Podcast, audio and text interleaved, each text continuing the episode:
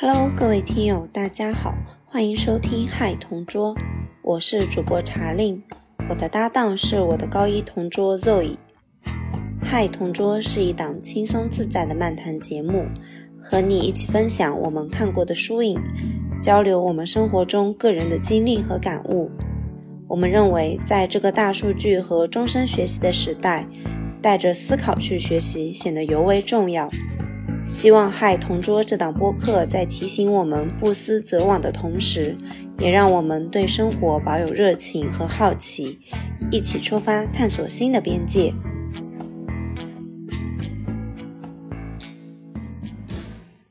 Hello，大家好，欢迎来到新一期的《嗨同桌》，我是主播查令，我是主播座椅。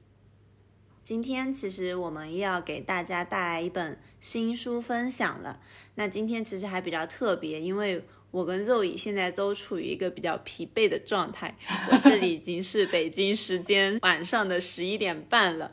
然后肉乙呢也刚刚才从工作当中暂停出来，对吧？没错，因为我最近搬回到德国，也不算搬回吧，就短暂的回到德国，所以我们俩时差又增大了。对，然后。现在是周五的下午四四五点钟，对，嗯，但是我们还是想来给大家做这一期节目，然后期待这期节目能让我们激动起来。主要是一个新的主题，主要可能是我。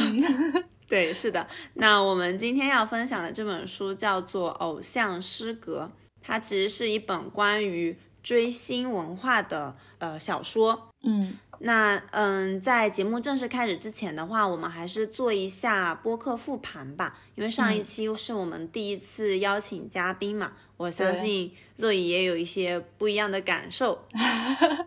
对，上一期的话，我们请了我的好朋友菲菲来参加录制。嗯，我其实之前在邀请他的时候，已经跟他短暂的说了一下，就是怎么样录制啊，或者是我们的主题是什么。但是我觉得我们下一次可以改善的是，就是首先在通知上就可以稍微再提前一点，因为我们这次其实决定做的比较仓促嘛。然后邀请他的时候，他虽然立马就下载了那本书，但是看完之就是之后，其实没有很多时间去准备他的一些。呃，想法，嗯，反正一切都是比较 rush 的一个过程，所以我觉得没有给到他足够的时间去准备，或者是足够的嗯精力去输出。是的，我想补充一下，就是我觉得下次这一方面。我们可以写一个正式一点的邮件，然后把这个注意事项一二三什么的都给列起来，这样也会方便一些。嗯，是的，是的，对，我觉得注意事项的话，刚刚你说的，就其实不仅是内容上的，还有一些技术上的。因为上一期我们是第一次邀请第三个人来录制，然后我们 用的是 Teams，其实还是呃有很多技术上的挑战，然后录制的整个过程也出现了一点问题，导致后期剪辑要花很多的精力。所以，我其实这里也需要反省和呃，向菲菲说一下 sorry。其实我觉得也不是他的问题，主要是我自己对接也没有对接好。就我跟他解释的时候，我以为他已经明白了，但是也许我们下一次可以在和嘉宾录制之前，可以先试录一小段，然后看看到底就是是不是顺利的，然后再继续。对，嗯嗯嗯，是的，对。但是上一期我觉得，我不知道你的感觉是怎么样。反正我剪的时候，我觉得还是蛮欢乐的，而且我觉得整个，嗯，整个对话还是蛮流畅的。然后三个人的交互还是挺好的，就是，嗯，但是就像我刚刚前面说的，就是没有给到足够的时间让他去准备嘛，所以有时候 Q 到他的时候，所以，嗯，感觉。他没有那么 那么就是百分之一百的 ready，对，而且我们两个因为已经比较习惯，就是嗯，现在录音了嘛，其实我是可以想象第一次录音的话会比较紧张的，嗯，是的，是的，嗯，对，现在还还是很感谢菲菲，是的，是的，因为他有给我们一些 report，对对对，而且菲菲整个人就很真诚，就是我特别喜欢那个整个氛围，就是而且我们三个虽然。嗯，有一些意见不合的地方，也是一个比较理性的 交流。虽然我听起来很情绪化，这一点我需我也需要改进。就是我在之后的讨论里面也跟你们讲了，我感觉我情绪很丰富，然后你就相对的 冷静。太愤怒了。对。OK，那我自己的感觉的话是。就上一次是菲菲，可能是你的朋友，所以还好。觉得下一次的话，我们可能还需要给到更多的时间给到我们的嘉宾，让他们有更多的时间去表达。其实录制的时候我是没有感觉，但是我在剪的时候我就感觉很明显，就我们中间有很长的一段是啊前面的引入，包括妇女节介绍呀，然后书本的介绍这一段，其实。我就发现菲菲的音频就特别少，所以就是嗯，下一次我们可能还是要注意一下这个方面。对，是的，是的，而且我觉得下一次再请嘉宾的话，可能最起码要提前两两到三周 要策划，这一次只提前了一周，就感觉特别的，一切都是非常的仓促。对，嗯，但没关系，我们做了。对，嗯，好，那。复盘完上一期的节目之后，我们就到了《偶像失格》这本书的一个分享环节。那我先简单介绍一下这个作者吧。嗯，作者是日本作家宇佐健林，他其实很小，他比我们两个都小。他出生于一九九九年。然后呢，他其实算是年少有为吧，因为他在二十一岁的时候就已经是包揽了文艺奖、三岛由纪夫奖和芥川奖的一个大学生作家，然后也引发了全社会比较热烈的讨论。在二零一九年的时候呢，他的这个处女作小说《卡卡》描写的是一对母女之间的情感交织。同年，他的第二本小说，也就是我们今天要分享的《偶像诗歌》。就是获得了第一百六十四届的芥川奖，然后这本书的话，它讲的就是一个呃追星女孩的故事嘛。有一个高中生女主角，她非常的热衷追一个偶像明星，但是那个偶像明星就是爆出了负面新闻，然后由这个故事开头，这个女主角的一系列心理活动的一个描写。那么这本书它。嗯，它在日本社会，其实包括中国社会，都引起了一个比较大的潮流。我记得我应该是去年知道这一本书的，那能让我知道的书，肯定就已经是畅销书了。所以我觉得，就是当时其实我们就想读，但是嗯，等到今天终于把它读完了。嗯嗯嗯嗯。那关于书籍和作者这一块的话，肉姨。嗯，你有什么要补充的吗？嗯，就像你刚刚说的，就是其实这本书有一点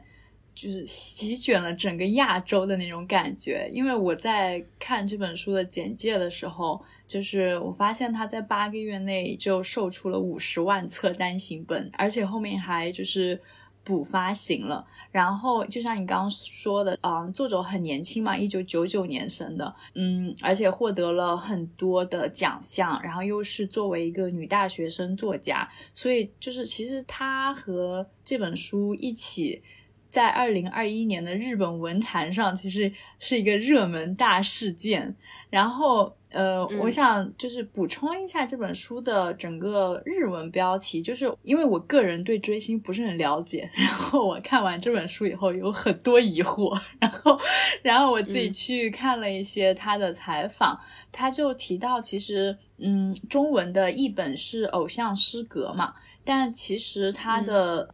应该是台湾给它翻译成了“本命燃烧”。嗯，他们这样就不同的翻译方法，是因为它的日文标题其实就还挺有意思的。它是“推”和“燃”两个字。那个“推”字的话，就是嗯，指代最喜欢的人、本命偶像之类的。嗯，作者他本人在接受采访的时候，其实也解释了，其实这可以是任何人，就是。呃，无论是偶像、歌手，还是 YouTuber，还是能支持的人，都可以被称为推，类似于在日本饭圈里面的一个专有名词吧。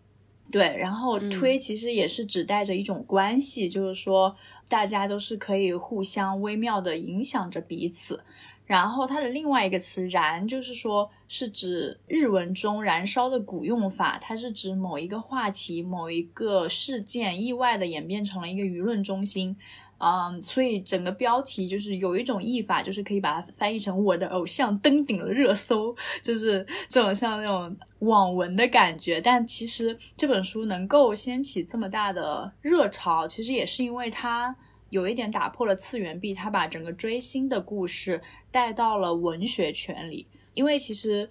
我们在读的时候也可以发现，这本小说的文学性其实还是蛮强的。对，然后我自己在看。这个相关的报道的时候也发现，就是简体中文版的出版团队还是挺用心的。他们把整个书，我不知道你有没有看到，就是那个书的图片，它是蓝色的，因为嗯，这本书的里面的主角的应援色就是蓝色。然后它的整个排版啊，还有名字上的选择都花了一些心思，所以我感觉嗯，如果有实体书的人的话，可能会就拿到的时候可能会觉得挺好的，对。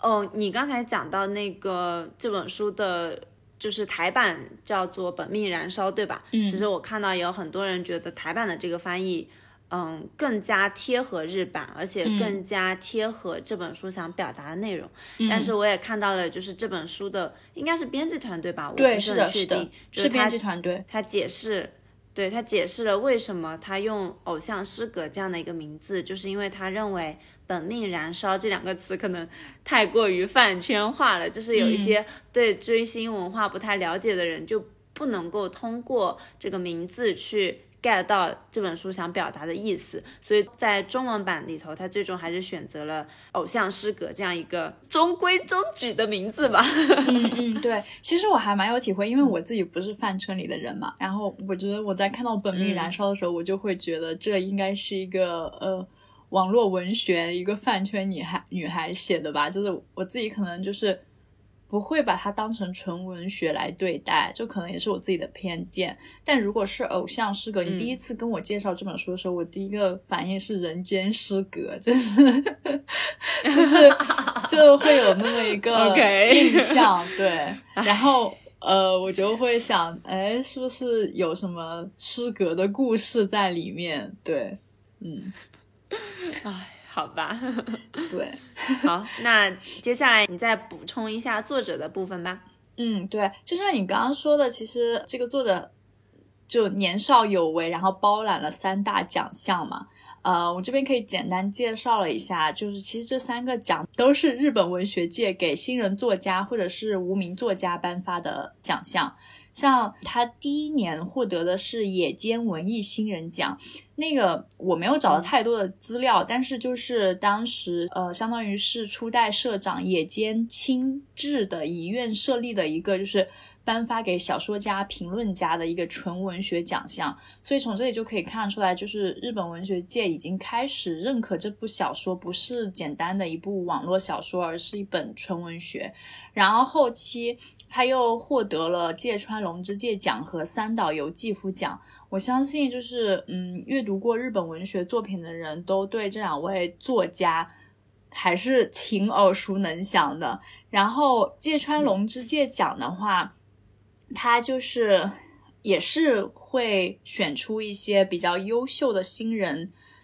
作品，然后来予以颁奖。然后它是属于典雅小说的代表性奖。与之相比的是，那个三岛由纪夫奖这两个奖经常被拿来作为比较。嗯，但是三岛奖跟芥川奖相比的话，它更加重视发掘新锐作家。其实有一个有意思的发现就是。一旦得过芥川奖的人是不会被列为三岛奖的那个入选名单的，但是因为他是嗯先得的三岛奖嘛，所以就是芥川奖还是呃颁给了他。对，因为就是三岛奖的设立就是为了鼓励和发掘新人作家，所以如果他得奖以后，呃，这个作家日后就会受到更多的关注，所以他们就认为如果。这个新人已经获得了之前其他的奖项，比如说像芥川奖这样的分量的奖项的话，就没必要再重复的颁给他，就就可以鼓励一下其他的新人。然后我就感觉日本的这个文学奖项设置的还是挺有意思的。好吧，对，非常感谢肉姨对这段日本文学奖项的详细介绍。哦，对，而且而且我在看他的采访的时候，我还发现他自己也是追星的。他据说是有一个支持了八年的偶像，所以这也是为什么他能够在这个嗯小说里面可以比较就是真实的展现一些追星人的状态吧。然后他自己在接受采访的时候说，追星的方式时人时色，就是他自己不是像小说的主人公这样追星的，但是他肯定在饭圈待了八年，也是见过了各色各样的形式，他就会觉得，其实通过追星，在舞台上就是发生的如奇迹般的瞬间，让他也会感到很幸福，这也是为什么他想要写这本小说的初衷。对，嗯。你读完以后，你有觉得这部作品特别的文学吗？嗯，就是其实我觉得可能是由于这个女主角她就是实际上心里应该是有一些抑郁的这样的一个情绪在的嘛，所以其实还有的时候读着会比感觉比较沉重一些，嗯，然后也会有那种特别多的很细腻的描写，比如说我记得她自己。就是最后独自一个人在外面租房的时候，其实对他的环境进行了相对就是详详细的描写嘛。然后，嗯，就其实挺能够到达他的那个场景当中。嗯，对我我有非常深刻的体会，因为我自己也说了我不追星嘛，但是他有一些表达。还有一些文笔，我觉得这个作者的那种洞察力、表达力和描述力都非常的精确，就是能够瞬间直击我的心灵。我这边摘录了一句话，他在描写就是当时女主的状态，她不是太好的时候，他就说：“周围聒噪的，还以为是蝉飞进了耳朵里，在我重重的脑袋里孵出了大量幼卵，羽化般的嘶叫起来。”然后我看到这句话的时候，就是。很有那种画面感，然后我感觉，如果假设我的耳朵里也进了很多飞蝉的话，我就可以想象到，就是那种崩溃的感觉。对，嗯嗯嗯，对。而且就是这本书的话，它除了描写追星，呃，你刚刚讲的女主角明理，她其实是有一些抑郁的情绪，或者是她小时候因为注意力缺陷，就是成绩比较差，总是被拿来跟姐姐比较。然后他跟他妈妈还有他爸爸的关系其实都是有一些问题的，所以就这本书它不仅是关于饭圈，它其实就作者把这个主人公的家庭还有社会关系其实都带着描写了一下，都写的还挺不错的，嗯。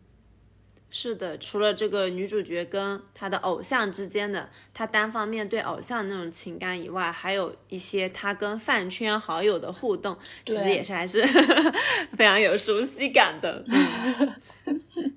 可以，好，那看完这本书，我知道肉乙其实有很多的疑问，而且你也因此去听了很多的播客节目以及相关的材料，对吧？好，那你现在有什么问题可以问我了？作为一个资深的，也不算资深吧，就是追龄挺长的一个人士，我来尝试回答一下你的疑问。嗯，就是我感觉我对追星。这个概念不是很了解，但是我对他就是感觉还是带了一些偏见的，在这里我必须要承认我的局限性。然后，呃，所以我其实还蛮感激你介绍这本书给我，就是让我打开了新的世界的大门。就是可能我并没有说以后也会去追星或者怎么样，就是我可能不会疯狂的喜欢上一个人，但是我自己就发现，通过看这本书，然后我也听了一些播客。我就发现，其实这个整个追星和饭圈，其实可能有一些被污名化，因为其实。我现在你一提到追星和饭圈，我脑子里就会想到一些就是非常极端的粉丝的案例，嗯，因为这些东西可能经常会被上到新闻，然后热搜上，像我这种，他们是更容易被上新闻，对对对，然后所以我就感觉，就在我听了播客和看了这个书以后，就是给我自己有点打破我的那个偏见吧。然后我当时听了两期节目，有一期叫做《追星女孩》，我们不是无脑的疯子。然后另一期是梁永安的播客里面的第三十六期，他说的是那个花三百万追星是不是疯了？可能只是捐给了喜欢的生活。这两期节目，一期是。一个非追星女孩请了两个追星女孩进行了一些访谈和对话，那个里面我就是我学到了好多好多的专有名词，什么，嗯，饭圈粉丝，然后还有饭圈生态里面不包括，但是不仅限于像站姐、工作室、应援之类的东西，然后还有作为粉丝的，就是。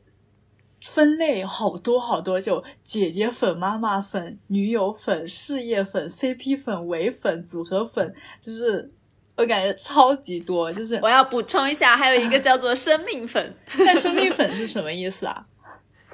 就是我记得那其实书里头也有一段这样的描写，就是说女主角对偶像的那种感情，就是你活着就是对我来说一件超级超级幸福的事情。就是你这个人存在着，我可能就是会感到无无尽的欢欣，这种就是我可以理解为它是一种生命粉的情感啊。OK OK，就是非常感谢他出现在你的生活里，非常感谢他的存在。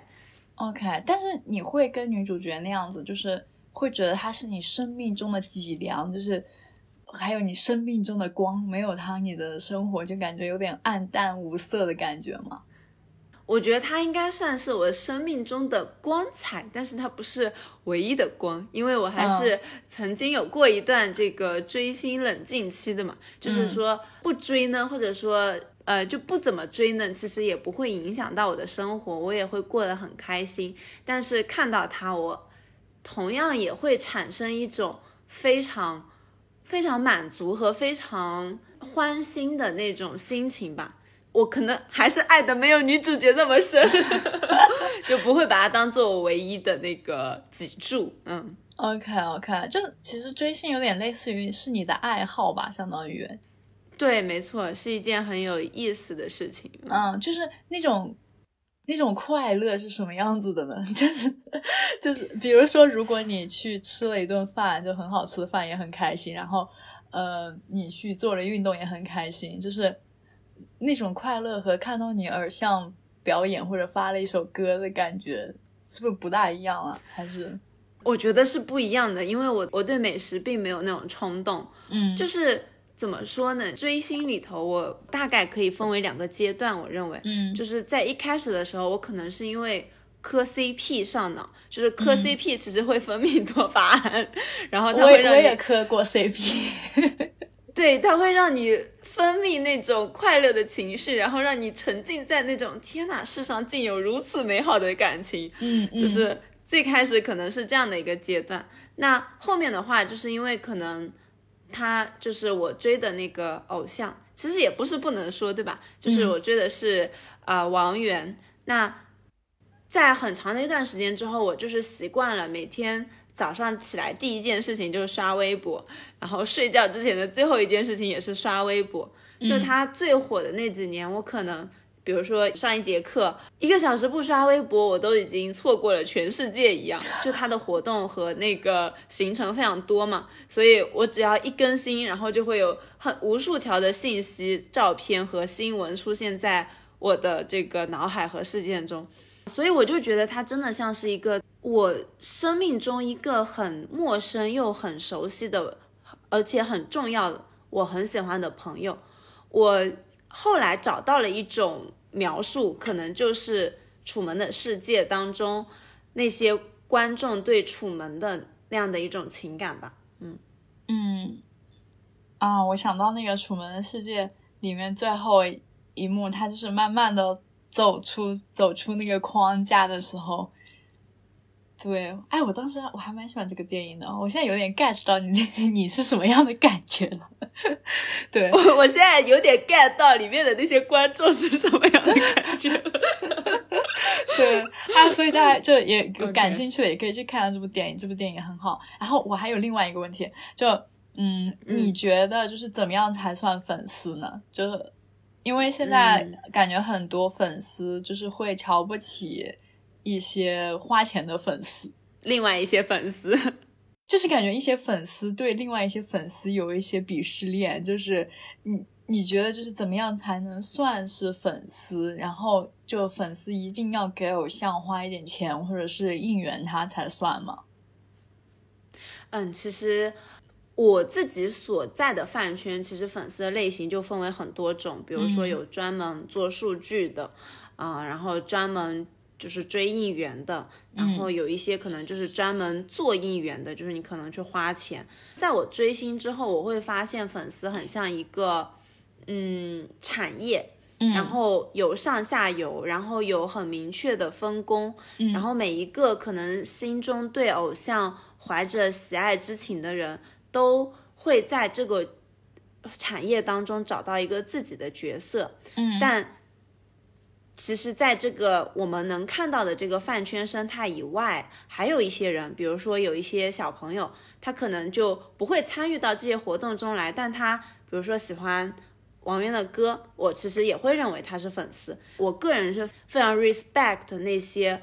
愿意为了偶像去花时间和花精力的人，因为我做过，我在大学的时候其实做过做数据这件事情，那真的是一件非常累、非常累，而且非常耗费心血的事情，所以我就是没有坚持下来。嗯，你们、等一下，我现在有点不明白。我觉得我虽然听了那期播客，但他没有仔细的说那个应援和做数据有什么区别，这两个有什么区别啊？OK，就是做数据的话，我们一般称为数据博，就是他的主要工作是什么呢？我给你介绍一下，比如说偶像发了微博，对吧？嗯你要去轮。那微博它其实是有评分机制的，就比如说你一个号轮十遍，就再轮，它可能就没有增加那条微博热度的那个能力了，那你就要切号轮。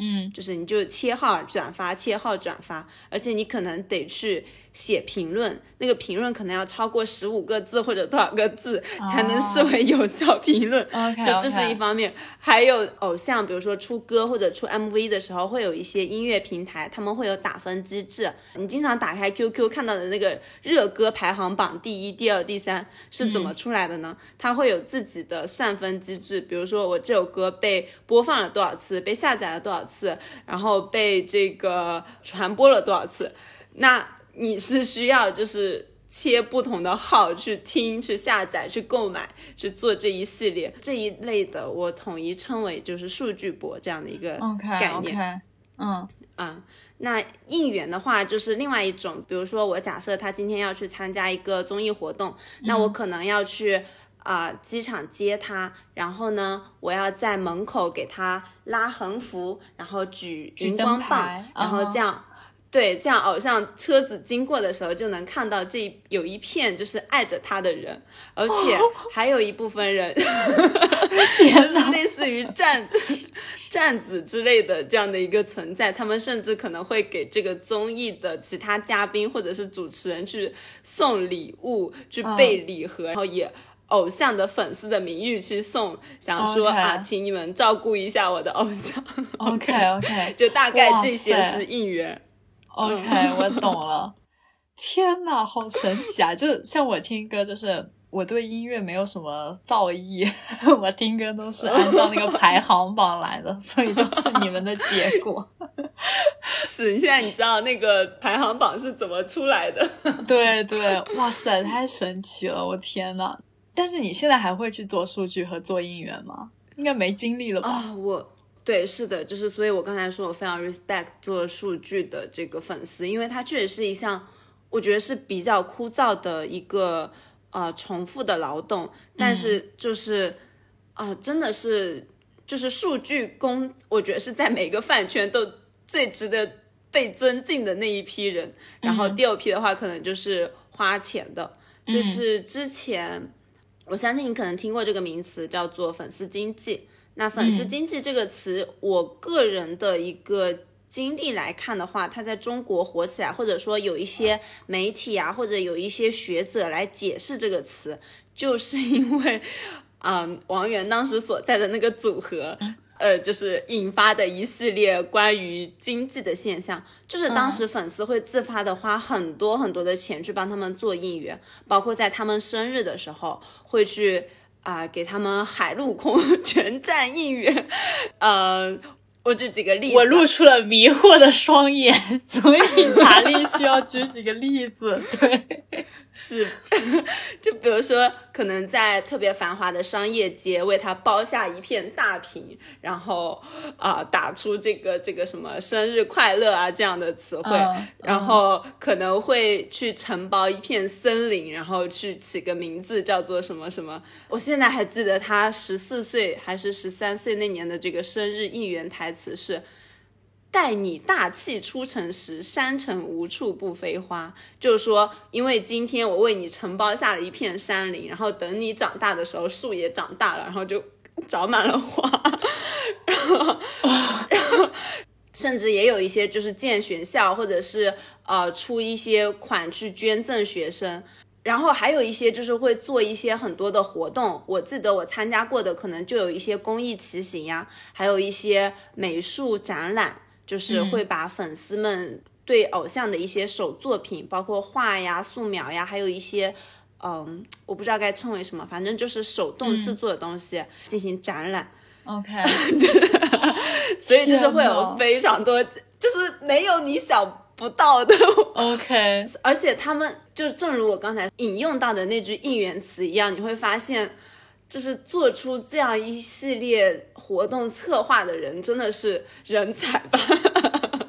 而且我觉得就是很有创造力啊，你不觉得吗？就是特别神奇，是的是的就是也难怪会形成一种经济现象。哎，那你刚刚就是因为因为你追的是王源嘛，就我也知道你追了有个十年有没有了？呃，九年吧，九年，对。那你现在就是从看着他从一个 中学生现在长大了，然后你觉得就是因为这本书里面的那个偶像不是最后结婚了嘛？就嗯，你觉得你能想象到他结婚的时候你是什么感觉吗？就是你有会你会跟书里的那个作者一样，感觉到他就是从偶像变成了一个人，嗯的那种感觉吗？嗯，就是我觉得可能我因为我一直陪伴他，所以我觉得他现在就是人了。OK OK，他在偶像的前提之前，就是他是一个普通人。对，就是我的偶像，就是他前两周刚好参加了一个节目访谈，然后他提到了两种他比较喜欢的。呃，粉丝和偶像之间的状态，就第一种的话，就是在他的演唱会上，然后所有的粉丝大声合唱着他的歌，嗯，然后是热情的尖叫、欢呼和掌声，嗯。然后他会觉得有一种很丰富的这个很热烈的爱吧，我觉得嗯这是一种。嗯嗯。然后第二种的话，可能就是他私下可能就是萍水相逢路过的时候跟他说一句，呃，我挺喜欢你的歌的，然后就。可能擦肩而过，这也是一种他觉得很喜欢的，就是偶像跟粉丝之间的关系。啊 OK，嗯。是的，是的，所以我觉得，在我看来，他是一个人。首先，OK OK，那你就是跟这个作者还挺不一样的。那你看这本书的时候，你有很大的共鸣吗？我其实，在看这本书的时候，会有一部分是有共鸣。我展开讲一下，就是因为这本书的这个女主角，她追偶像的方式是想要去解读她的作品，想要去解读她这个人，然后想看见偶像眼中的世界，对吧？我其实还挺能理解这种感情的，因为我自己可能曾经也有一段时间是。很爱做这种事情，就我很爱看，就是其他的这个博主对他的一些可能微举动、微表情的一些理解和分析。我理解我关注的这些博主，可能就是这本书里头女主角这样的一个存在，但我也很爱看。而且还有一点，就是因为王源他是一个歌手嘛，他其实在青春期的时候写过不少非常袒露心胸的歌词。嗯、呃，在他稍微长大一点之后，他自己也承认，就他有一些情绪可能不是那么的永远的正能量啊什么的，嗯，但他就会写到歌词里。我理解他可能还是期待有人去能够理解他歌词里在写什么。嗯，但这个时候他已经比我刚才说的那个阶段可能更加内敛一点了。呃，这一点的话，我觉得也很像就是《偶像失格》这本书里头的那个偶像，因为偶像他也说过。我才会写一些歌词吧。我想，说不定会有某个人能读懂我，能从中看穿一些什么。就是我觉得，可能偶像他就是这样的一个职业，他需要很多的伪装，但是同时又很赤诚。嗯，所以才会有这样一种偶像跟粉丝之间很微妙的关系。嗯，然后我这边想微微的引用一下，呃。就是王源当时写过的一些歌词，就是你是在打歌吗？真的是，就是我怎么说呢？其实我更喜欢他现在的一些比较偏成熟的创作。他现在的歌词里头已经很少会有，就是像当时那样直接写自己心情的部分了。他可能更多的会去写他观察到的世界，或者是别人的故事。所以我还觉得那个阶段。挺难得的，就是我挺珍惜那个阶段的，嗯。嗯嗯，因为我觉得偶像就是，就尤其是像这种，他也算 idol 吧，就是他们经常会被聚焦在社交媒体或者是各大网络媒体的中心，然后很多他们的表达其实会被过分的解读，就然后有一些偶像他其实是有人设的嘛，然后嗯，我其实也不是很清楚，就。小说里面这个女主角，她说她想要解读她偶像的作品，解读她这个人。我其实自己有一些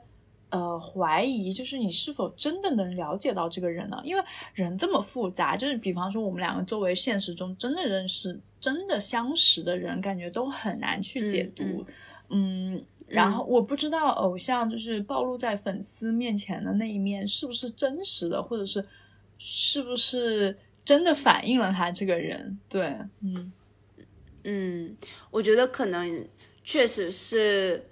depends，但是我觉得有一点就是现在的可能越来越多的偶像愿意去表露出这个真实的一面了，但是我只能从我这个我的这个角度来解读，对你肯定只能从你个人经历，嗯，对，我因为我对新兴的那一批偶像其实也不太熟，就是我自己会觉得说。我们现在会越来越希望去看到一些真实的、真性情的品格和东西。对，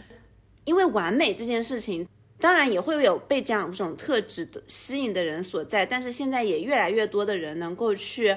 被其他一些真实的品性所吸引了。我是这样认为的。刚才我提到我喜欢的粉丝是王源嘛？那王源他的这个偶像的历程，其实。在我们粉圈里头有叫做养成系，就是你从小把它养大。那养成系这种模式其实也是来源于日本，可能也是因为这样吧，就是这个女主跟她偶像之间的这种微妙的关系，也是我能够觉得非常匹配得上的。OK OK，懂了。嗯，可以来给你的打歌时间。啊，唉。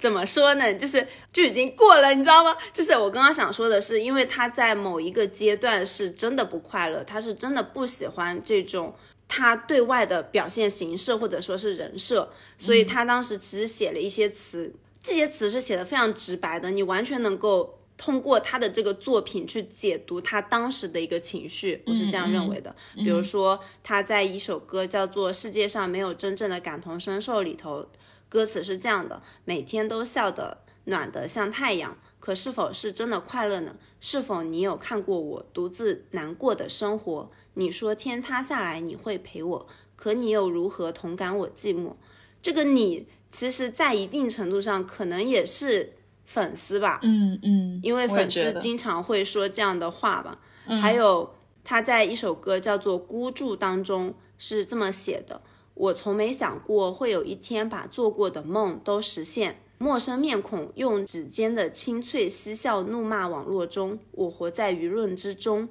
怕辜负不再轻松，但慢慢的、慢慢的把自由藏在心中。还有一首歌叫做《我不知道》，他在他自己偶像事业比较巅峰的一个时候，是做出过出国留学这样的一个选择的嘛？嗯嗯，我能够感受到他当时的那种挣扎和不确定。然后在我不知道这首歌当中，他也写的很明确，就是越心向远方，越渴望流浪。我不知道的是怎么让你不失望，越无法抵挡，越无处安放。我知道你爱我。那就任我卸下伪装，也不枉年少轻狂一场。嗯，就是，嗯，我自己感觉这应该是他当时比较真实的情绪。但是，就是他首先是个人，只要他活着，他就是在流动，在成长，他的心情肯定也是在变化。所以我相信当时的他是他，现在的他应该也不会再有当时的那种情绪。所以，嗯。就是这样的一个感受吧。对，而且感觉这些歌词就很直抒胸臆，而且我觉得你说说的特别对，就是它其实也是一种就是偶像和粉丝之间的一种沟通嘛。其实我觉得这个还挺好的，就是因为我可能真的是没追过星，就是我们之后可能会简单 聊一下我们的那个喜欢一个明星或者偶像的历史。对，就是嗯。我就没有这么研究过一个人的歌词过，所以就是，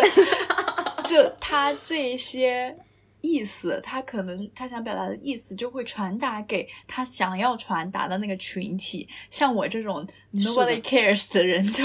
不会获取到那层的信息。对，嗯，你是 cares nobody，对，好。OK，所以你是从来都没有就是追星或者说喜欢一个偶像明星的历史吗？哇，我觉得就是听你怎么追星以后，我觉得我自己应该是没有真的就是这样子喜欢过，但是嗯。就是没有到这种程度，然后我也没有很持久，然后很热烈的追过星。就是我小时候的时候，我哥哥很喜欢周杰伦，所以我也会听他的歌。我觉得周杰伦就是我们这个。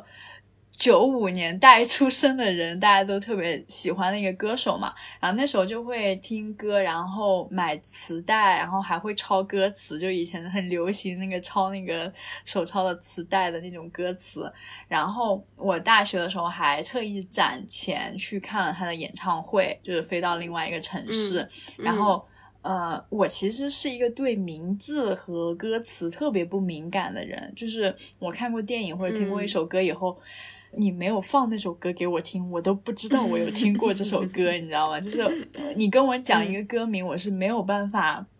呃，想到的，但是其实周杰伦的一些歌我是会唱的，就我觉得这已经很不容易了，对。然后小时候可能也看过一些电视剧，然后那个时候就是有很多女生的好朋友，就是小伙伴们一起买买贴纸，然后放放花痴，就是那种，呃，嗯，我觉得还蛮美好的，就是那种床头或者墙上贴满了你喜欢的 idol 或者是 couple，你知道吗？就是那时候就开始磕 CP，对。然后我记得我初中的时候，那时候出现了应该是内娱第一代选秀吧，就是像超级女生、快乐男生这种，应该算是第一代吧。那不是还是之前就有的时候吗？那就是小学，那是小学的时候。对，但是但是我自己在听。之前我提到那两期播客的时候，我就会发现，其实有的人真的很狂热追他的时候，他会就是专门给他发短信去给他投票，然后嗯，让他就是天哪，那是土豪耶！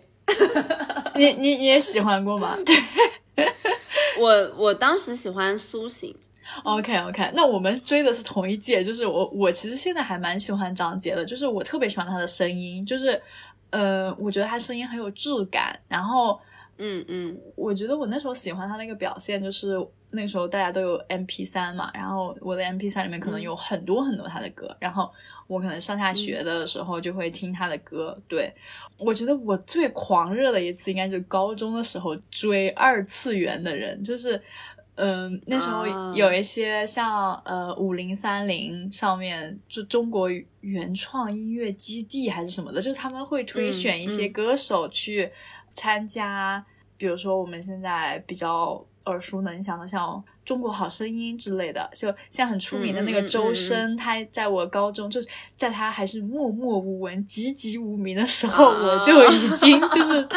也不算追过他，就听说过他，就是他那时候在二次元就已经很火了。然后，嗯，就我那个时候就是呃很喜欢一个人叫那个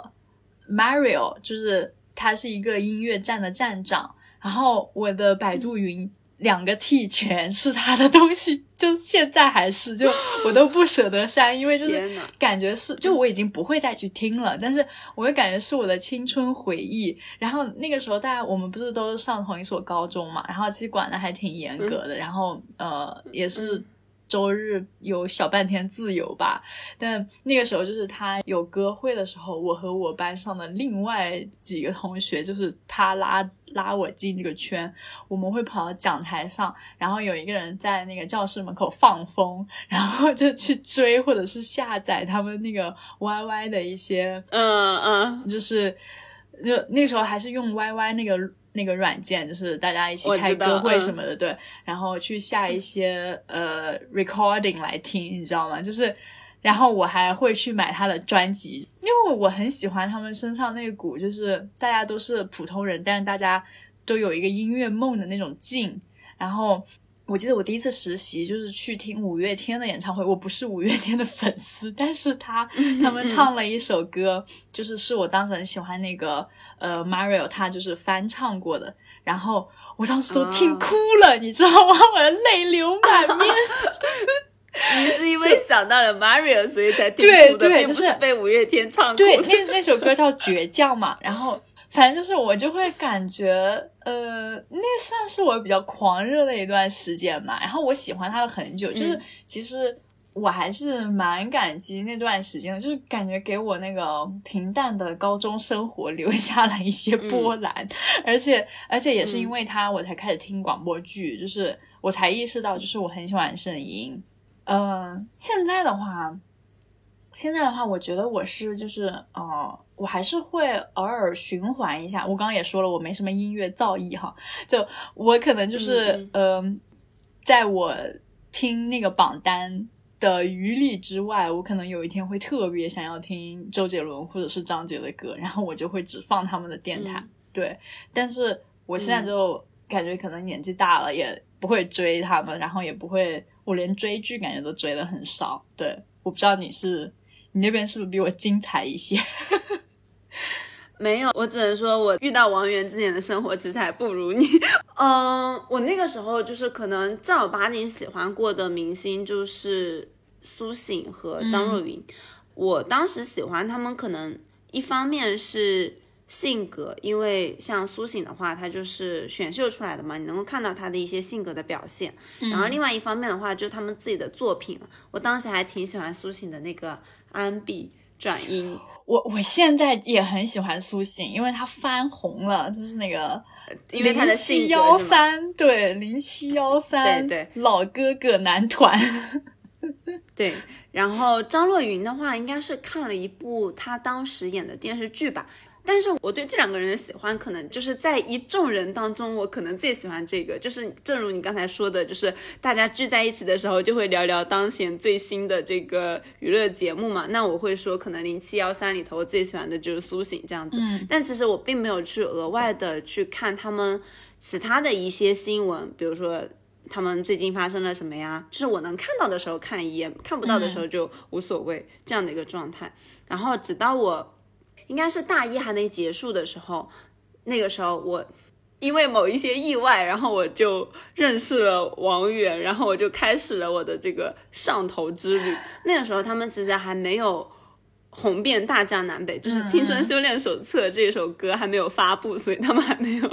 就是魔性到全国。然后我当时会补他的一些物料嘛，我会就是。相当于会自发的去找他以前的一些资料了，他以前录过的一些视频呀，然后参与过的一些节目呀。然后我记得当时就是我在看他们的一个自制视频的时候，有一个场景就是他坐在沙发上，然后笑起来，就是眼睛亮亮的、弯弯的，然后说想成为一个很合格的 idol，哇！然后那个时候。一瞬间，我就觉得我的心被击中了，然 后我就想到了那个《偶像失格》这本书里头有一段描述啊，就是他讲扶着窗台的少年悄悄潜入房间，他穿着短靴，垫着脚在室内轻轻徘徊。那小小的鞋尖毫不费力地踢中了我的心脏，我当时就是这种感觉。然后后来就是会变得有点一发不可收拾，然后就开始追逐他们。然后他们那几年其实发展的也非常好嘛，就有非常多的资源，然后你就是会觉得每天都充满新鲜感。当时也在我们学校里通过 TFBOYS 认识了一些我们学校的校友，有一些现在也成为了我很好的朋友。然后慢慢的，我可能大概追到有应该是工作了一两年之后吧。当时王源他选择出国去留学嘛，留学之后其实他的曝光就变得非常的少。然后那个时候再加上工作也变得忙碌起来，然后我就慢慢的淡了下来，直到去年。的春天，我无意中回春了吗？对，我无意中看到了他去年在海边的一一场 mini live，我给你推荐过，叫做《橘色天际线》。对对对，嗯嗯，是的。然后就是我在听他唱那些歌的时候，我突然一瞬间我就想起了很多当年对他的热爱。嗯嗯。然后我又重新开始追星了。OK OK，我懂。但 哎。我觉得你刚刚讲的还蛮有意思，就是其实就是我就追星，可能也是有阶段的，就跟我们好像谈恋爱一样，就我不知道这个比喻合不合适啊，就是你刚开始追的时候，就是有一种热恋期的感觉，然后后面你可能就是稍微荷尔蒙有点下去了，然后。嗯，可能就会进入一个平淡期，然后可能因为就是比如说你在谈恋爱的时候，你可能有一个比较好的 date，然后呃一起出去旅行。那用你的例子，就是你现在就是比如说他举办了一场比较呃直击你心灵的演唱会，然后你的感觉又回来了，然后又感觉又可以 boom 一段时间，是这样子吗？是的，就是。嗯，因为在你追星的日常活动中，其实有非常多的参与者。你除了能看到你偶像的直接表达之外，还会有你偶像的队友以及他的粉丝们。就是你知道，人多的地方就有是非。然后当时其实他们。发展势头很火的时候，粉丝之间互撕是非常厉害的。嗯，然后你每天上首页都能够看到很多糟心的事情，就是什么相互辱骂呀，什么什么之类的。就哪怕说不是跟其他人的粉丝撕好了。我发现王源的饭圈其实是一个非常喜欢自我批判的饭圈，就是，但是其实你还是会觉得，哎呀，就是你很不想看那些消息嘛。但是因为你平常追星的话，你又不可避免的会去关注那些人，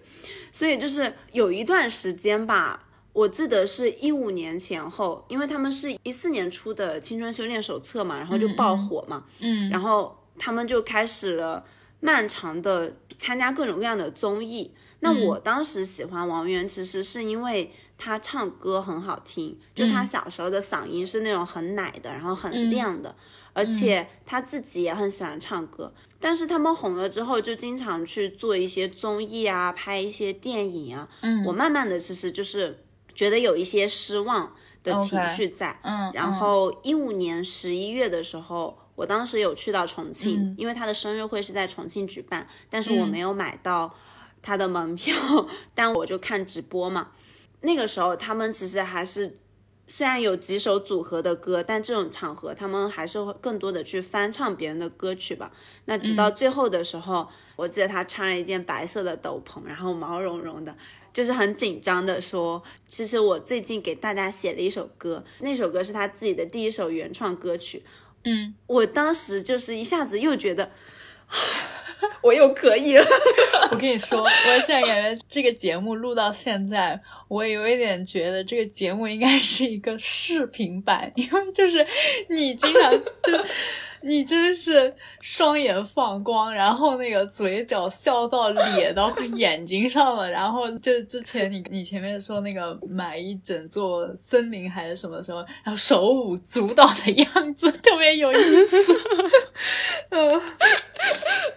这好像不符合我们做这期节目的初心，就是我们不想把它做成一场我的单人表白秀。但我觉得还挺有意思的，而且你刚刚也说，就我其实很好奇，你为什么会喜欢他？就我跟你说，那个组合里面有那也不是那么多个人，就三个人，结果为什么就是他？然后你为什么会变成他的追随者，就粉丝？嗯嗯，最开始会被他吸引眼球，就是可能是因为他的嗓子和他的颜值吧。刚才嗓子的方面，我刚才有说过了嘛？嗯嗯那颜值的话，其实是他们小时候拍过一个很粉嫩、很粉嫩的 MV，然后呢，王源就在里面装可爱，但是可恶，我被他可爱到了，就是这种。所以我就觉得天哪，他好可爱！虽然我知道他在装可爱，他自己也知道，然后他还经常说啊，那我装的像啊。嗯然后我就去补档他们的一些节目嘛。那那个时候他其实是一个比较很调皮，然后很搞怪那样的一个小男孩，但是他其实也是一个很贴心、很细心的吧。所以那个节目里头，他去做 MC，就是相当于是。主持人这样的一个角色嘛，嗯，对，然后你能看到他的一些协调能力，还有一些他自己个人性格的展示，嗯我觉得真正让我觉得这个小朋友很让我心动的时候，可能就是在于他的那个性格展示的那一部分。我会觉得他身上有一些可能你会在很多女生身上发现的特质，当然这是褒义的啊，就是他很细心，嗯然后是很体贴。然后也很好玩，嗯也很臭屁，很搞笑，嗯嗯所以就是就集聚了男性和女性的优点的一个完美小男孩。也不是那么很完美，就是嗯不能说完美，只能说是比较对我胃口吧。嗯然后再加上就是后来我发现他们慢慢的开始出圈嘛，那个时候其实他们平均年龄才十二三岁，嗯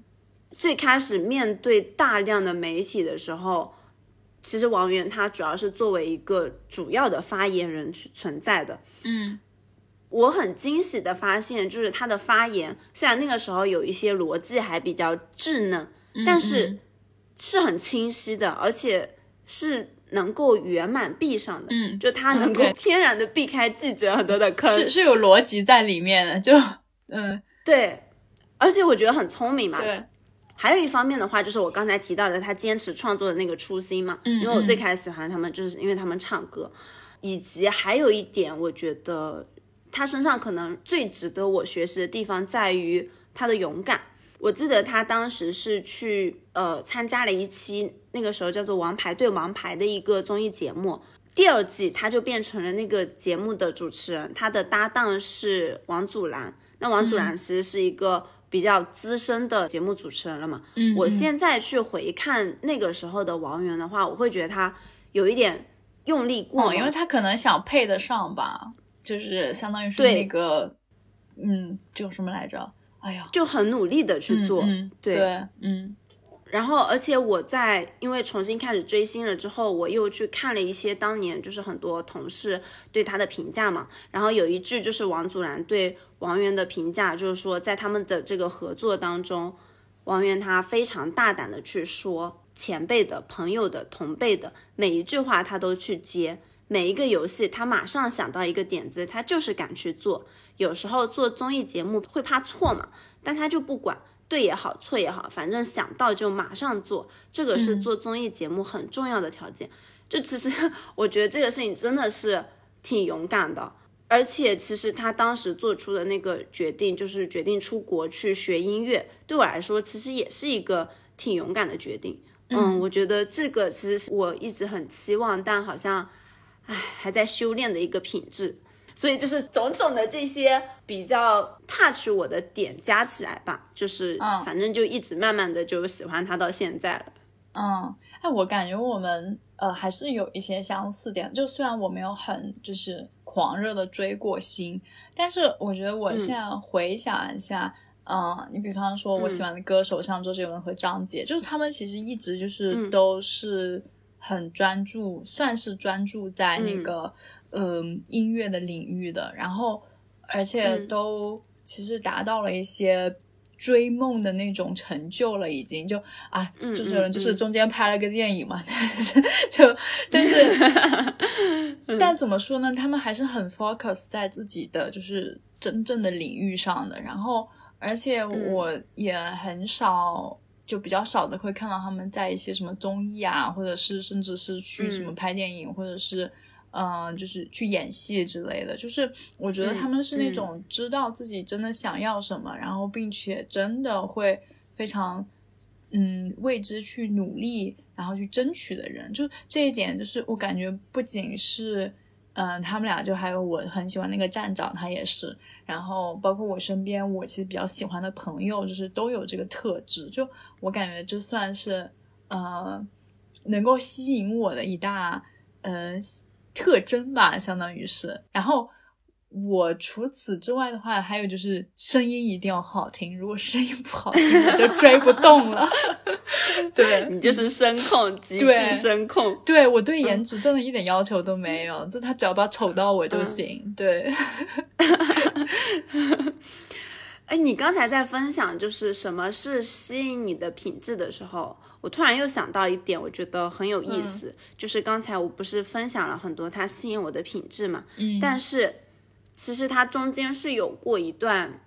就是我感觉他自己也很迷茫的时期，就他没有想好他到底是去学音乐还是学电影，因为他当时讲过一句话，好像说是音乐是梦想，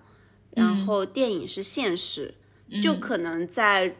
国内现在的这个环境下，你学电影，你拍电影是能够能够挣得更多，然后能更。就是更加具有商业价值，嗯，然后你做音乐的话，可能就是会更小众一点，会赚不到那么多钱，或者是嗯。很难达到特别高的成就，达到那种大众传媒的这样一首歌的境界嘛，嗯，所以我是能够看到他在摇摆，然后我也能看到他在过程中的一些跌打碰撞，就是他自己的一些尝试，因为。嗯，他其实在一个年龄段，他有一期的主题其实就是说不设限制，他希望自己不设限制的去成长。那不管是演戏也好，综艺也好，电影也好，他还有音乐也好，他可能都想去探索。就我其实是陪着他这样子探索着走过来的，所以我就觉得这个陪伴的过程也特别有意思，因为你可能就是目标特别明确，这一点特别吸引你，但是。我好像觉得，就是跟他一起经过了他这样心路历程的一个变化，最终他选择了他的方向，并且坚定的去追寻。我觉得这个也是很有意思。嗯嗯嗯，对，我觉得其实也是，而且我有一种，就你们这种养成系，还有一个乐趣，就是你们两个感觉在，感觉在一起成长，你知道吗？就是，嗯，是对，就是你看到他思考的过程，好像也是对你自己的一个，就是。Reflection 的那种感觉，就因为你追星也有九年了嘛，你有觉得它给你带来什么变化吗？就是不管是你的追星方式，还是就是追星对你的影响，因为你刚刚也讲那个呃，就是也碰到了一些都喜欢呃王源的人嘛，然后因为我就记得很清楚，这本书里面还挺有意思的，就是他说，嗯，就书里的主人公明理，他是把追星当做一个生活的脊梁和光嘛。我记得他是说他在追星的时候就发现原来他自己也是可以专注的做一件事情的，嗯，就是因为他姐姐一直就是成绩很好嘛，但是他成绩很差，然后而且他说他为了追星，嗯，去应援去买买门票啊什么的，他会就是特意会给自己打工排上比较满的班，就是为了就是嗯会支持他更有动力的去工作。然后，嗯，然后他为了追偶像的剧，嗯，会去研究一些历史的背景，然后导致他历史考了很高的分之类的。然后他也，你前面也提到他收获了很多饭圈的好友，就就这些东西在你身上有有吗？有实现吗？嗯，我觉得你刚才每讲到一点的时候，我脑海里可能都会有一点小小的印象，比如说。你刚才提到就是他去打工赚钱那一部分嘛，我也想起来，有一段时间就是他们卖杂志嘛，我那个时候就会勤俭节约的去买他的那个个人单封，我也会像就是女主角一样会去计算，比如说我今天少喝一杯奶茶，或者是少吃一顿饭，我就省出了一本 Cosmo，Cosmo 就是杂志的名字，就是我会把所有的这种金钱都用 Cosmo 的单位去进行一个换算，嗯，然后再包括刚开始就是可能有。呃，工作有一些积蓄的时候，我会很热衷去买一些它的同款来激励自己。我觉得算是一种消费主义化吧，但是它这个价值其实完全是由于偶像带来的，偶像的心理影响带来的。嗯，然后还有就是，我也因为这个追网员认识了一些其实呃一直到现在都还比较要好的朋友嘛。然后我的朋友们现在可能都不追了，但是也会偶尔的关注他一下。所以，我们还是有很多的共同话题，就是我还是可以去跟他们分享，就是最近他发生了什么事情。其实我也觉得就是挺开心、挺温馨的。而且在最开始我工作的那个时候，其实是全国到处跑的嘛。但那个时候我是一点都不害怕，因为我觉得不管我到了哪个地方，只要我有 WiFi，我就可以看到他，我就会觉得嗯，环境也没有非常大的变化。OK OK，就他会给你一种熟悉感，嗯。对，是的，是的，嗯，那其实也是会有一些变化的。比如说，在最开始的时候，我会觉得我很想见他，就我很想亲眼见一见他。那现在的话，慢慢的，其实这么多年，我现在已经没有那种一定要见到他的冲动了。就只要他存在着，然后他开心的过着他的日子。我就觉得挺开心的了。我应该跟你说过好几次，就是我其实挺羡慕他现在的一个生命状态的。对，我觉得挺松弛的。嗯，他有自己的事业，然后在自己的事业上，他会去做一些实验，然后以音乐为主，也会拍拍电影呀，上上综艺呀，而且还在上学。我我其实觉得还是挺松弛，然后我就觉得现在更加变成一种。就我不一定要看到他，嗯，不一定要去建立联系，反正就是这样一种遥远的朋友吧，嗯嗯嗯，哎，我觉得还挺神奇的，就有没有可能就是那种松弛的状态也是你想要有的呢？就是你会在他身上看到一些你想要的有的特质，嗯，哦，你说到这一点的话，我确实可能会这样。就我觉得非常开心的时候，我跟他可能是有那么一点点默契在的时候，嗯，就比如说刚才我跟你提到，其实，在很久以前我就开始意识到我对他有一种我在看《楚门的世界》的感觉嘛。后来他长大了之后，其实他很多次的在他自己的 MV 当中引用了《楚门的世界》这样一个元素，而且他有一段时间。就是微博回复嘛，他把它设置成了“你好啊，祝你早午晚都安”。然后我当时就会觉得，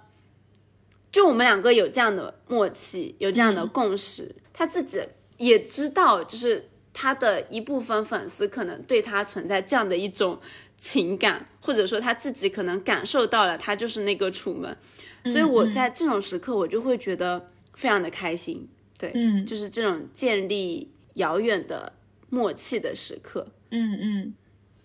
嗯，这爱的感觉很神奇，就是那种有种精神世界被丰富的感觉，嗯，对吧？因为对他根本就不认识我，对吧？然后我通过这样去了解一个人，我现在都觉得这种凝视或者说这种关注。它是一种，就我经常其实也分不清楚这是怎样的一种心理状态。如果我们有学心理学的听友，可以给我们留言。对，哎，你讲到这个，你说你分不清楚这是一种什么状态，就我还蛮想问的，就是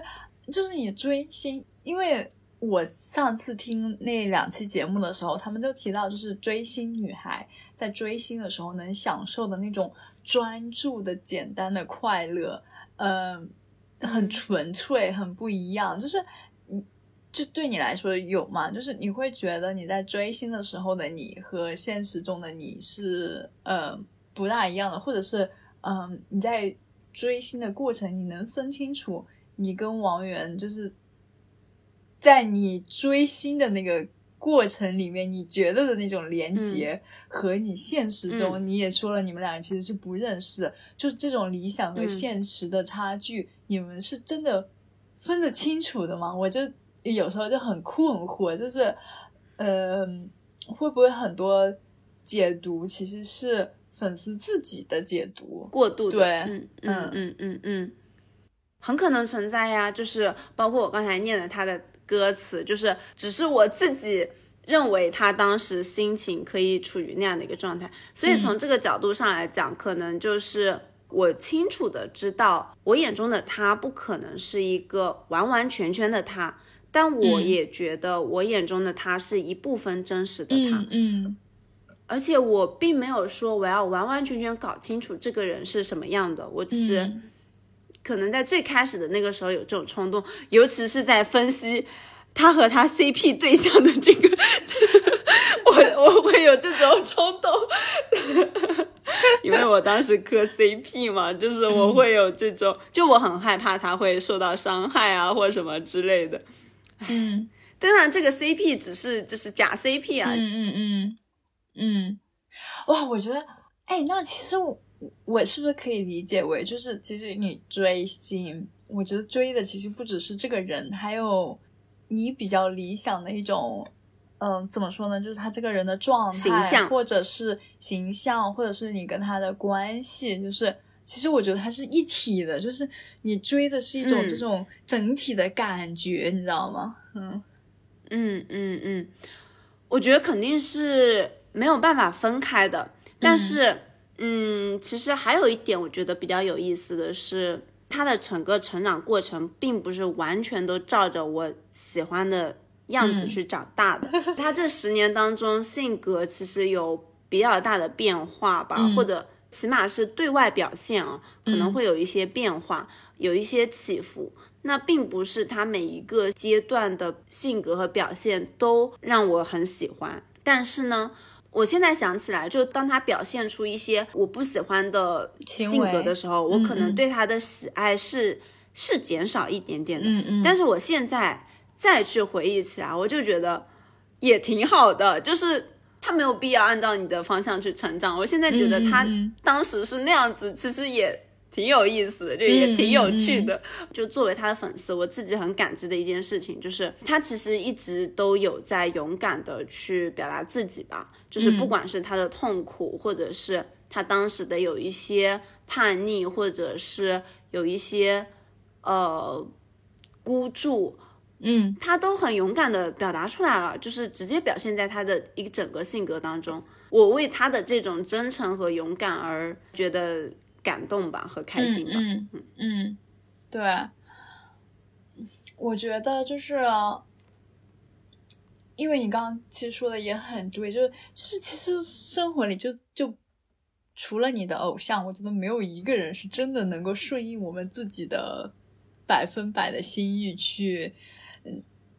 发展的你知道吗？就是我觉得偶像也不能啊，对对对，就是偶像，还有还有，包括所有的其他人都不可能。就是对，我感觉这个就意识到这一点，然后改变自己的环节，还挺妙的，嗯，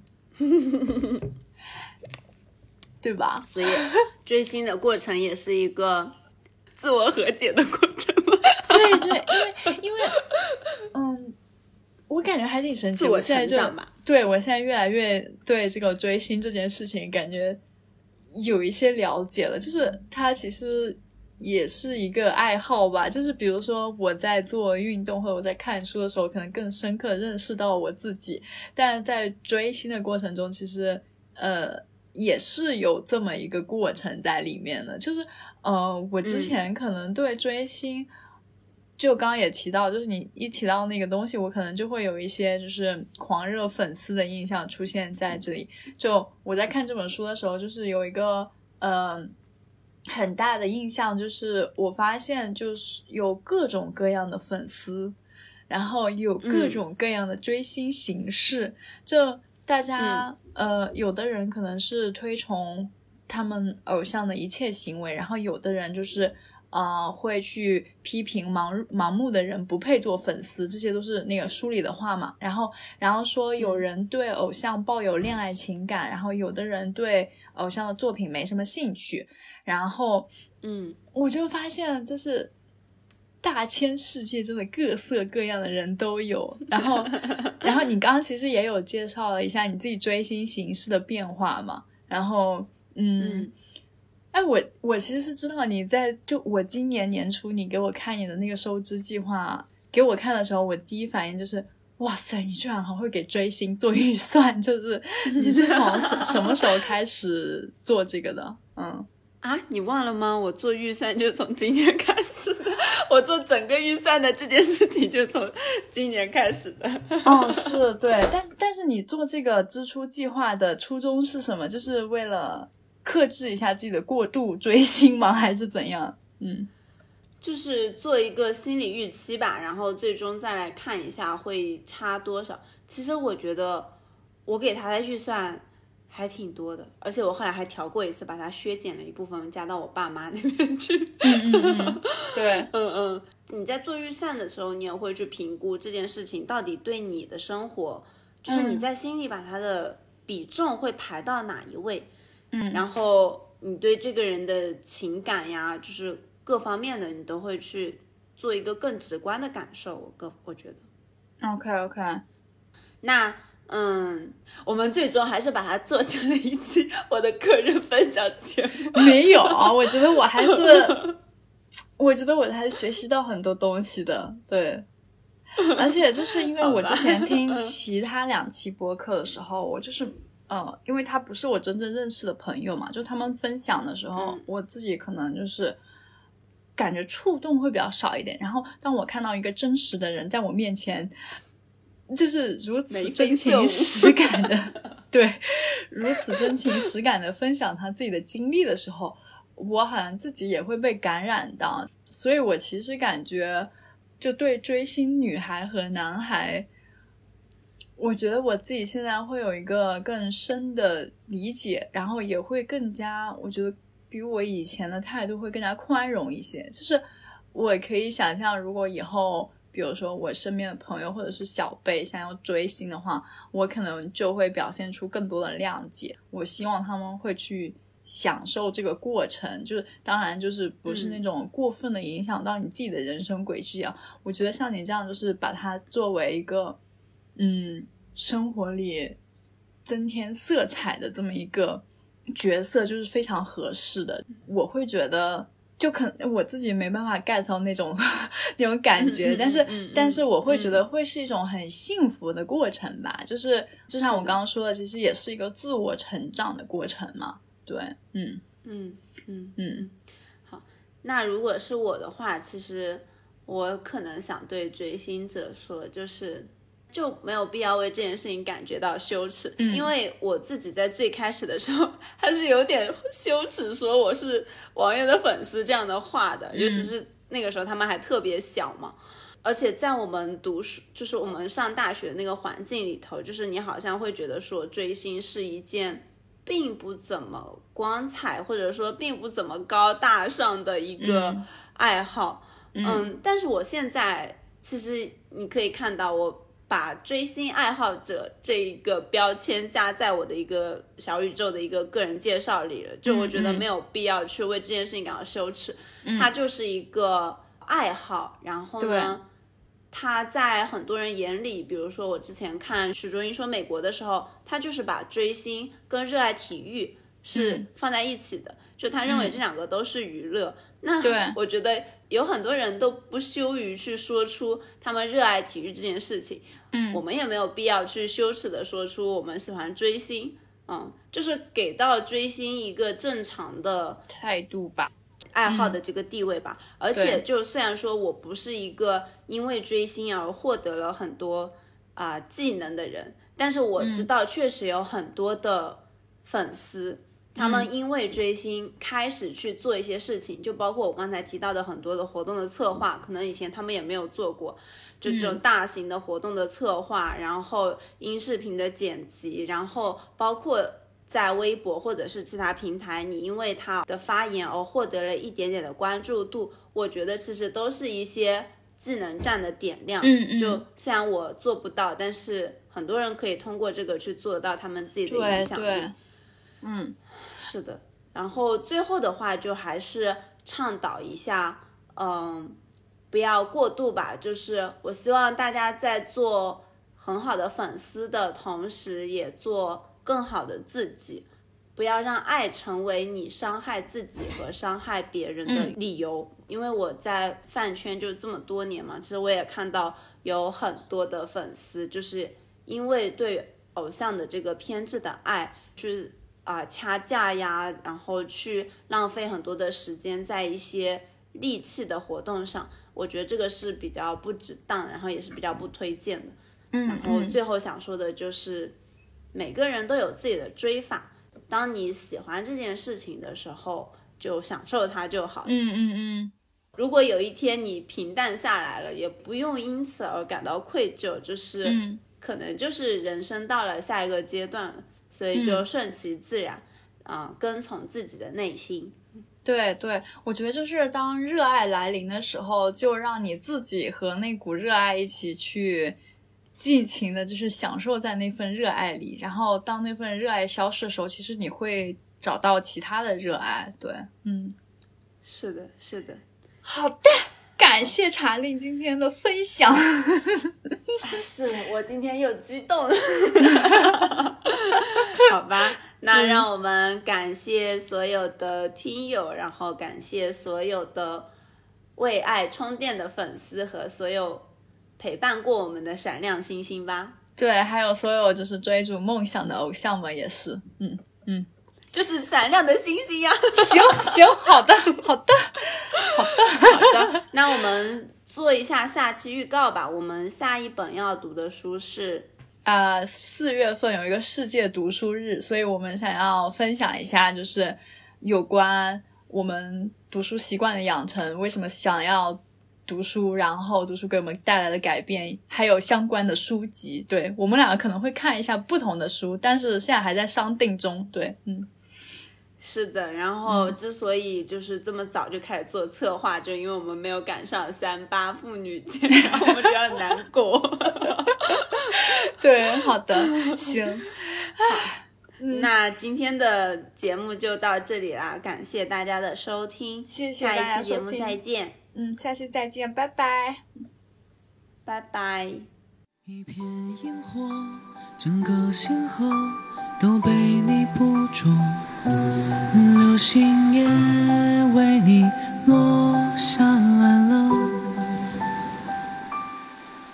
在想什么？在想什么？你望着那朵，说看到了些颜色，追问我那是什么？I want To dance with you till sunrise。我们在草坪上谈论什么都不再重要了。Run, run, run away the fate of clockwise。看萤火虫萦绕着火，亮了几颗，对你悄悄说。